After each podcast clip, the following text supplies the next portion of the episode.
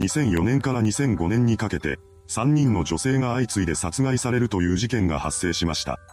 この動画では犯人の生い立ちから事件の詳細までをまとめていきます。本事件の犯人となる男、鈴木康則は福岡県直方市で生まれました。鈴木家は自動車整備工場を経営している一家だったそうです。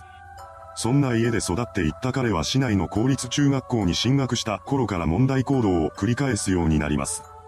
その問題行動というのは下着泥棒でした。当時から鈴木には性に関する欲望を抑えられない節があったのです。中学校を卒業してからの彼は倉手郡宮田町に位置する農業高校へと進学し、そこで高校生活を送っています。高校時代の鈴木は目立つタイプの生徒ではなく、どちらかというと地味な印象を持たれていたそうです。その一方で、どこで急に怒り出すかわからない奴だとも言われていました。実際、一時期柔道部に入っていた鈴木はふざけて技をかけようとしてきた同級生に苛立って相手を投げ飛ばしてしまったことがあるそうなのです。その一件以降、彼は少し浮いた存在になってしまったのだと言います。そんな環境でも時は変わらず流れていき、卒業式を迎えることとなりました。そうして農業高校を卒業した後の鈴木は自動車関連の専門学校へと進学しています。この進路選択には実家が自動車整備工場だということも影響していたのかもしれません。専門学校を卒業してからの彼は実家の工場で働いています。そうして社会人生活が幕を開けたわけですが、この頃の彼には一つの趣味がありました。それは強姦者のアダルトビデオを見るということです。鈴木がこうしたものにいつから興味を持っていたのかはわかりませんが、ビデオを見始めたのは20代半ばくらいだったと言われています。そんな中、彼は一人の女性と恋仲になりました。相手は看護師として働いている方だったようです。それからしばらくの交際期間を経て1999年に二人は結婚しています。その後、彼らの間には二人の子供も生まれました。旗から見れば、鈴木家は順風満帆な生活を送っているようにしか思えなかったそうです。しかし、実際にはそうではありませんでした。鈴木は妻子のいる身でありながら、2003年頃から出会い系サイトを通じて会ったこともない女性たちと愛切な内容のやり取りをしていたそうなのです。しかも、彼のこうしただらしなさは女性関係以外の部分でも垣間見えるようになっていきます。なんと、鈴木は自動車整備工場を営んでいる実家を担保にして借金を繰り返していたのです。それは驚くべきほど大きな金額に膨れ上がっていました。それほどの借金を抱えてまで鈴木がしたかったのはキャバクラでの豪遊やパチンコなどだったそうです。ただし、彼に借金を返せる当ては一切ありませんでした。全くと言っていいほど返済が進まないまま利息だけが増えていき、ついには家族にも借金の存在が知られてしまうこととなります。当然ながら、借金の使い道が酒や女、ギャンブルなどだったということも明らかになってしまいました。この事実を知った親は呆れ返り、2004年5月に鈴木のことを感動しています。これにより、彼は実家も職場も失ってしまったのです。しかも、こうした状況は両親との間でのみ発生したものではありませんでした。多額の借金があることを知った鈴木の奥さんも彼に愛想を尽かし、夫婦関係は冷め切ってしまったのです。これにより、自身の居場所に加えて職場まで追われてしまった鈴木は生きていくために仕事を探して回りました。そして再就職を果たしたのは2004年10月のことだったそうです。彼が次に勤めた先は福岡県内の運送会社でした。そこでの鈴木の仕事は生鮮食品の配送業務が主なものだったといいます。仕事をこなすことで何とか生活費は稼いでいた彼ですが、借金を返していけるほどの収入があるわけではありません。それもそのはず、この時点で借金の総額は800万円ほどになっていたみたいなのです。この金額の大きさには鈴木自身も絶望していました。彼の奥さんは少しでも借金を早く返すため、鈴木に小遣いを渡すのをやめるなどしています。また、夫婦関係はほとんど破綻していたため、二人がそれまでのように夫婦らしく接する機会もなくなってしまいました。そんな日々が続く中で鈴木はとんでもないことを考え出します。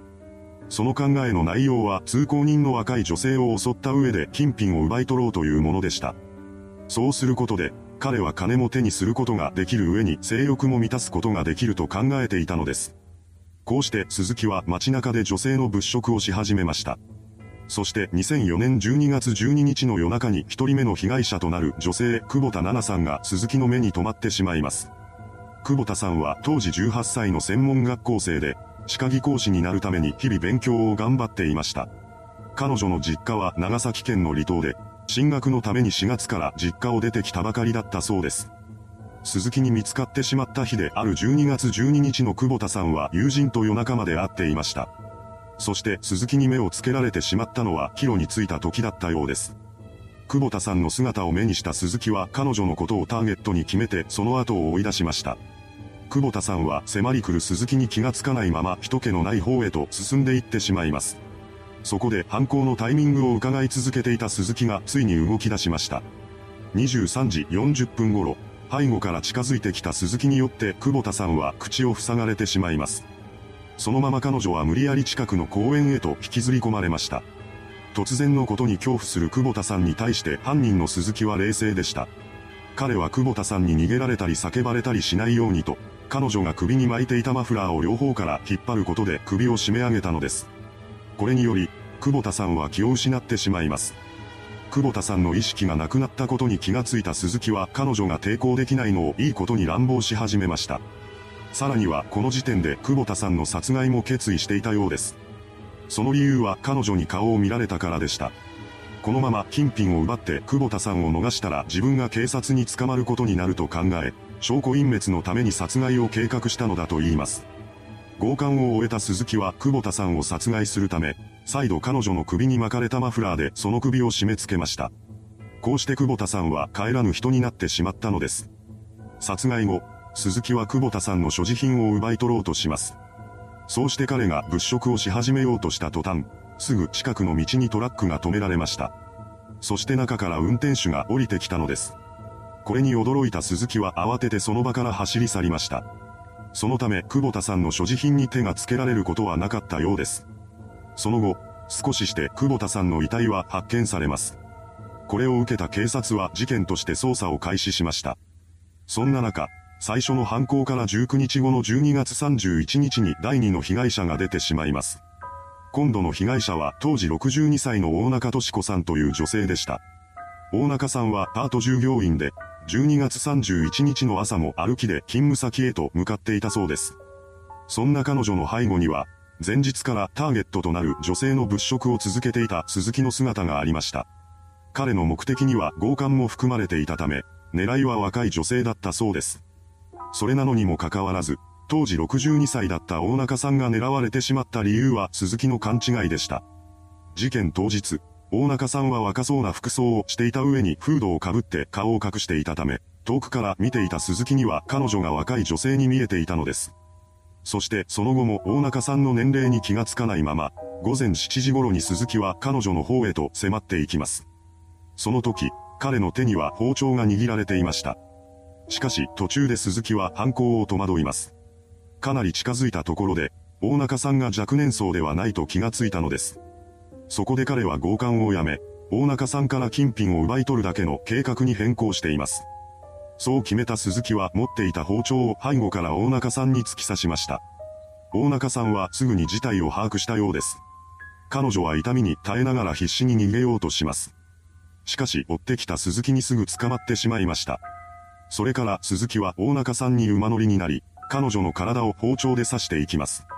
これにより、大中さんは亡くなってしまいました。その後、鈴木は彼女が所持していたバッグを盗んで逃走しています。中には現金約6000円の入った財布と携帯電話が入れられていました。それからも鈴木の犯行が止むことはありません。続いて彼に狙われたのは当時23歳の福島恵子さんという女性でした。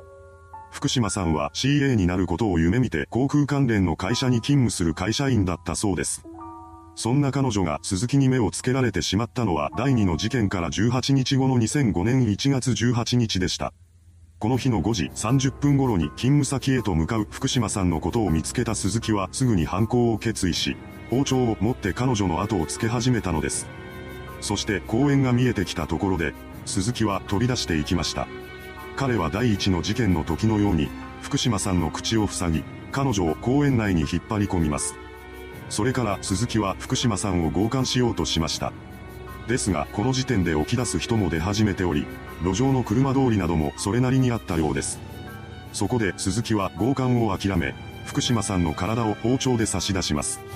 この時すでに彼は計画を強盗殺人に変更していました。鈴木は福島さんのことを複数回刺した後に彼女のバッグを奪って逃走しています。その中には財布や携帯電話などが入っていました。第2、第3の事件に関しても第1の事件と同様に被害者の遺体は犯行から少しして発見されています。警察は残された手がかりから犯人特定を急いでいました。一方の鈴木は犯行後も普段通りの生活を続けていたようです。